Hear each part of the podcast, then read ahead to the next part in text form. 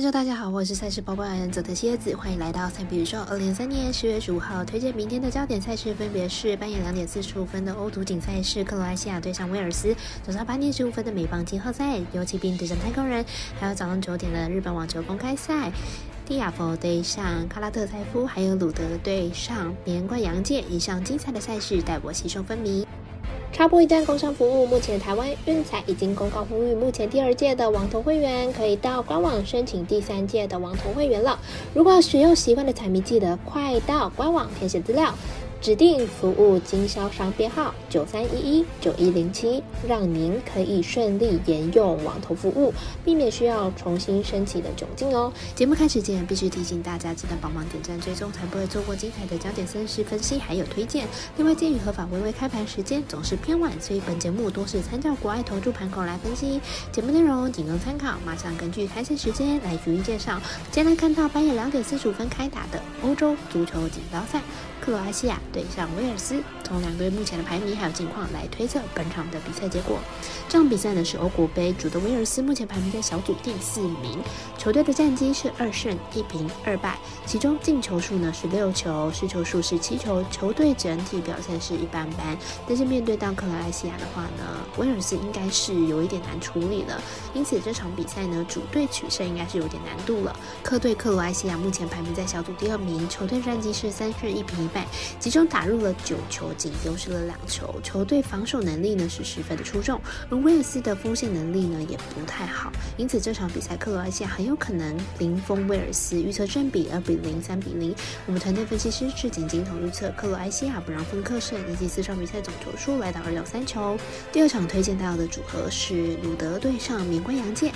来看一下两人目前的世界排名还有表现近况。鲁德目前是世界排名第九名的挪威好手，在本届的日本公开赛呢，以二号种子的身份出赛。在来到东京前，在上海大师赛止步了十六强，北京网赛止步八强，看起来过首轮应该是没有太大问题了。虽然近况呢是没有到顶尖，但是实力绝对足以挺进第三轮。连冠杨介目前是世界排名第七十九名的日本好手，今年的成绩算是大有斩获。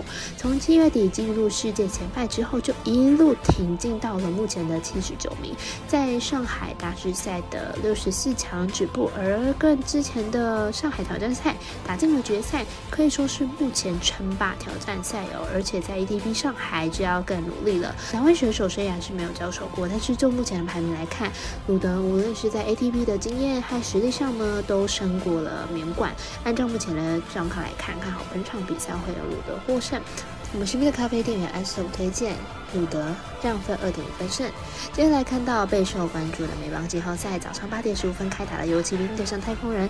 从两队的投手例行赛成绩还有本身近况来推测到明天的比赛结果。游骑兵本场先发 Montgomery 本季十胜十一败，防率三点二零，目前是球队先发中比较稳定的一员。季后赛初赛两场都有不错的三振能力，虽然控球上有些不稳定，但是状态依然相当的好。太空人本场先发威勒热，本季十三胜八败，防御率三点二二。回归太空人确实增添了球队先发阵容的深度，也是帮助球队进入美联冠军赛的重要关键。参战能力依然了得，两队的先发投手都是先发阵中最稳定的，都有不错的参战能力。以打线状况而言，两队也是不相上下。本场交手应该会有一场不错的攻防战，看好本场游骑兵首让过关。我们团队分析师福布十八推荐游骑兵克。输了获胜。最后来推荐两场网球的日本公开赛对战组合，都是预计在早上九点开打。第一场推荐到的是蒂亚佛对上卡拉特塞夫，来看一下两人的交手记录。亚佛和卡拉特塞夫在上海大师赛都首轮止步，状况看起来都没有到太好。明天比赛形成三盘大战的机会很大。